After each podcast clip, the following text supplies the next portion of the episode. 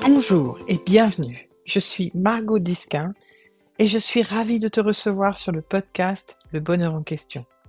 À chaque épisode, je te parlerai du travail de Katie, une démarche simple et radicale de déconstruction systématique de nos pensées stériles, stressantes et limitantes. Le travail, ou the work, mène à de profondes prises de conscience, une meilleure connaissance de soi et permet de goûter à plus de clarté, de joie et de paix dans sa vie. Bienvenue dans cet épisode post-Saint-Valentin de notre podcast. Alors que les vitrines des magasins se dépouillent de tous leurs artifices romantiques, on va explorer ensemble qu'est-ce qui se trame en coulisses de notre désir d'amour. L'amour, ce trésor si convoité, mais aussi si mal compris qui torture nos esprits et confond les cœurs. Aujourd'hui, nous allons plonger au cœur de ce que l'amour est vraiment, au-delà des idées reçues et des contes de fées à travers le prisme du travail de Katie, bien sûr. Et comme chaque semaine, je t'ai préparé une fiche où je te donne des pistes d'exploration qui te permettront d'aller creuser le sujet. Je te donnerai tous les détails sur comment la trouver en fin d'épisode. Mais entrons dans le vif du sujet.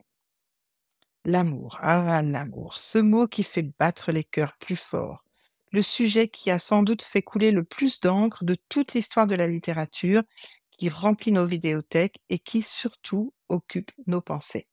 Tout le monde en parle, avec des étoiles dans les yeux ou un soupçon de cynisme dans la voix. Mais au fait, c'est quoi exactement l'amour? Tu as une définition à me proposer? C'est une des questions que je pose souvent aux personnes que j'accompagne, et la plupart du temps, elles sont bien en mal de me répondre. Définir l'amour, c'est comme essayer d'attraper un nuage avec une épuisette. C'est là, palpable et pourtant insaisissable, non? Malgré ça, notre vie tout entière peut tourner autour de cette quête éperdue de l'amour parfait. Comme si on nous susurrait à l'oreille Trouve l'amour et ta vie sera complète. Mais entre nous soit dit, la réalité est bien souvent tout autre. Les belles roses rouges aux pétales de velours ont des épines, se fanent et les chocolats, ça fait grossir. Et l'amour semble parfois nous couler entre les doigts. Alors comment ce truc aux saveurs aigres-douces peut-il accaparer nos esprits à ce point?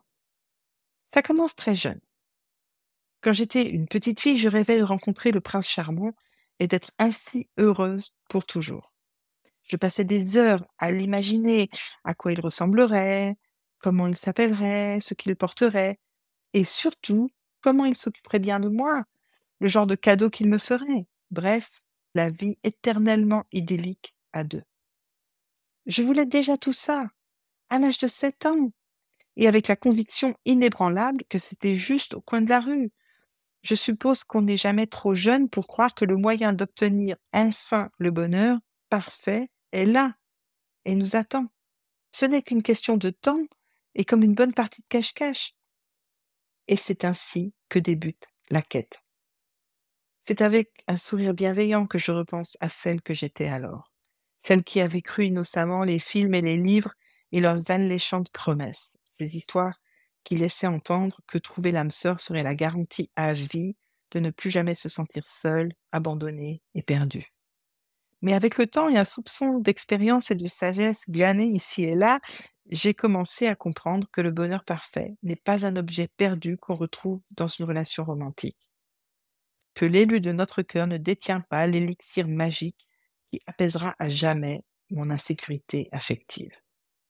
Je me suis penchée avec un brin de malice sur ce que j'aime dans l'amour romantique. Et voilà le petit inventaire que j'ai dressé. J'aime avoir quelqu'un qui m'écoute. Pas seulement entendre le son de ma voix, mais vraiment m'écouter quelqu'un qui me regarde avec un regard qui me voit, qui capte l'essence de mon être. J'aime avoir quelqu'un qui se soucie de moi avec tendresse, qui sait me choyer, oui, comme une reine dans son château de confiance, qui me rassure, non pas avec des mots creux, mais avec la solidité d'une forteresse, qui m'encourage pas seulement dans mes succès, mais aussi dans mes échecs, qui m'admire comme si j'étais la huitième merveille du monde, et qui ne se prive pas de me le faire savoir. Quelqu'un qui sait tout me pardonner, même mes caprices les plus extravagants.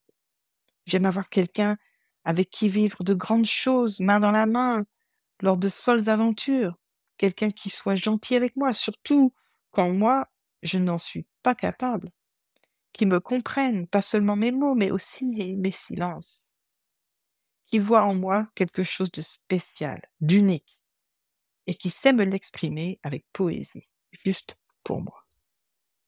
Oups Est-ce que tu as remarqué le thème central qui se dégage en écoutant cela? Eh oui, moi. Le revoilà, celui-là. Moi et mes attentes, moi et mes désirs, moi et mes besoins, comme une longue, très longue liste que l'on adresserait au Père Noël. La voilà, la définition de l'amour pour l'ego, même si on a du mal à se l'admettre.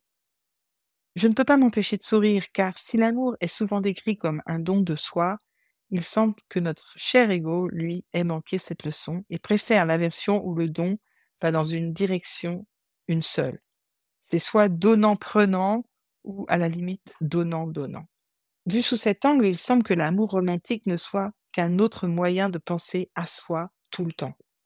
C'est une danse délicate où l'on orchestre les mouvements de l'élu de notre cœur pour qu'il soit aussi centré sur moi que je le suis moi-même.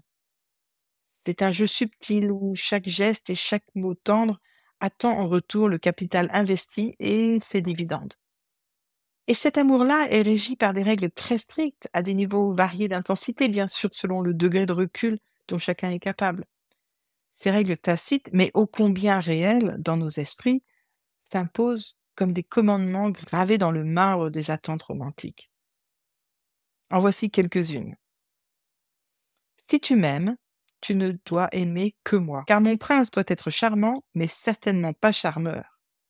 Tu dois me faire passer en premier, avant tes amis et ta famille, tu dois toujours être d'accord avec moi, tu dois m'écouter et me comprendre, tu dois toujours voir mes bons côtés en toutes circonstances et porter un regard attendri sur mes imperfections, tu dois savoir lire en moi comme un livre ouvert, sans jamais manquer une page ou mal interpréter un chapitre.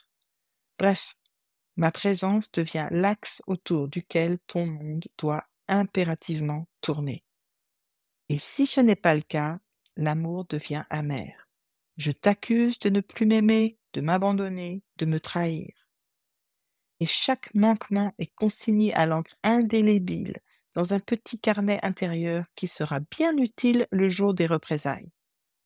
Tout ceci agrémenté de crises de jalousie, de larmes, de bouderies, d'accusations, de menaces à peine voilées d'abandon et de revanche. Et parfois, c'est la rupture. Qu'on continue à vivre sous le même toit ou pas d'ailleurs.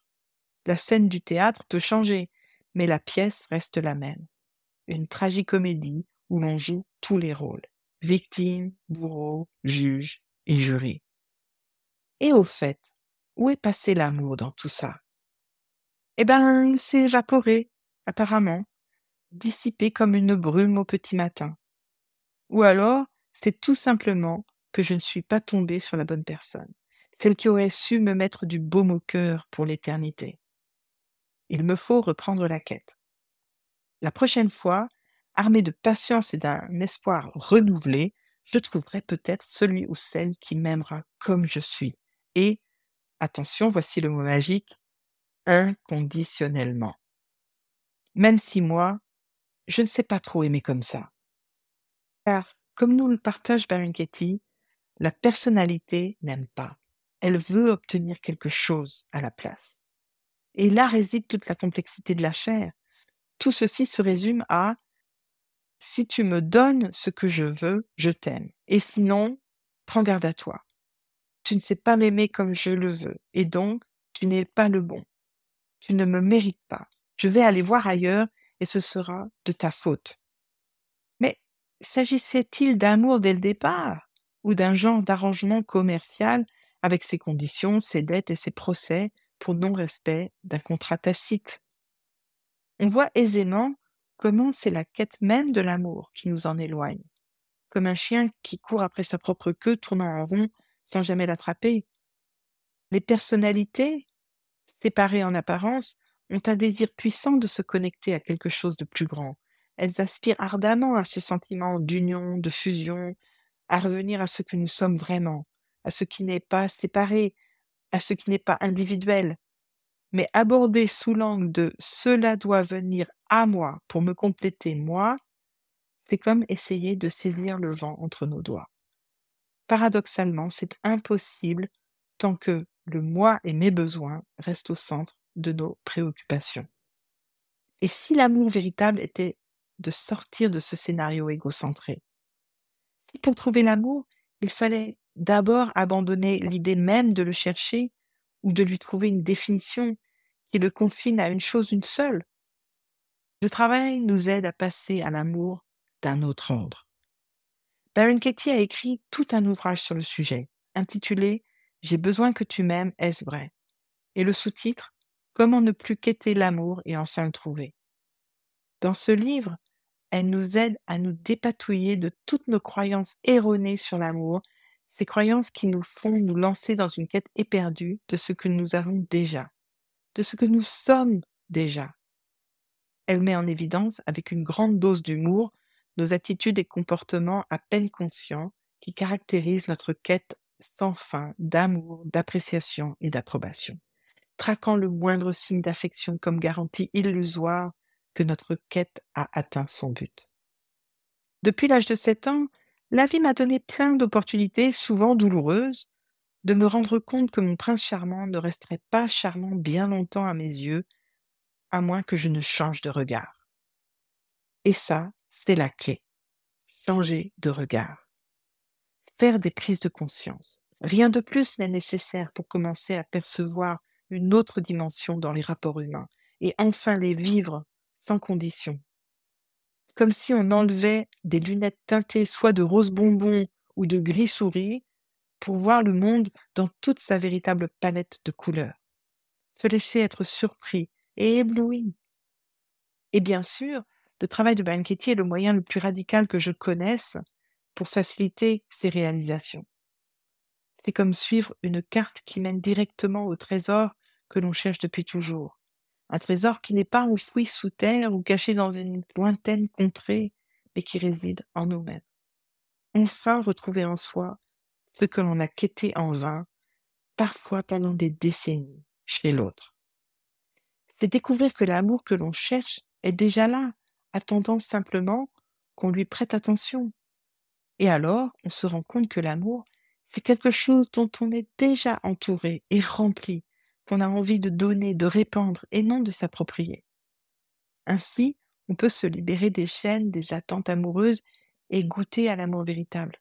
Un amour qui ne demande rien en retour, qui ne juge pas et qui ne s'épuise jamais. Et si tout cela sonne comme la bonne parole et te paraît utopique, tu verras que ce n'est bien moins que d'essayer de le pomper du cœur de l'autre. Si pour toi l'amour est une chimère, un mythe qu'on poursuit sans jamais vraiment le capturer ou arriver à le garder, peut-être que c'est ta définition de l'amour qui a besoin d'être dépoussiérée. Et pour cela, je te recommande de lire le livre de Marianne Katie, J'ai besoin que tu m'aimes, est-ce vrai? Et de faire les exercices qu'elle propose. Peut-être que tu découvriras que l'amour ne dépend pas de cette quête extérieure, mais plutôt que c'est une affaire intérieure, une histoire entre toi et toi-même avant tout. Peut-être que tu pourras toucher du doigt sa véritable essence, sentir qu'il est déjà là, imprégnant chaque chose et chaque être, attendant patiemment qu'on arrête de le chercher pour enfin en faire le constat. La personne dans ta vie devient alors la cerise sur le gâteau, une chose de plus à aimer. Voilà, notre exploration de ce que pourrait être l'amour véritable touche à sa fin. J'espère que cet épisode vous aura offert des perspectives nouvelles et enrichissantes N'oubliez pas que sur mon site lebonheurenquestion.fr, vous trouverez sur la page podcast une fiche à consulter ou télécharger avec des pistes de réflexion pour appliquer à vous-même ce que vous avez entendu aujourd'hui. Je vous souhaite une belle semaine et à la semaine prochaine.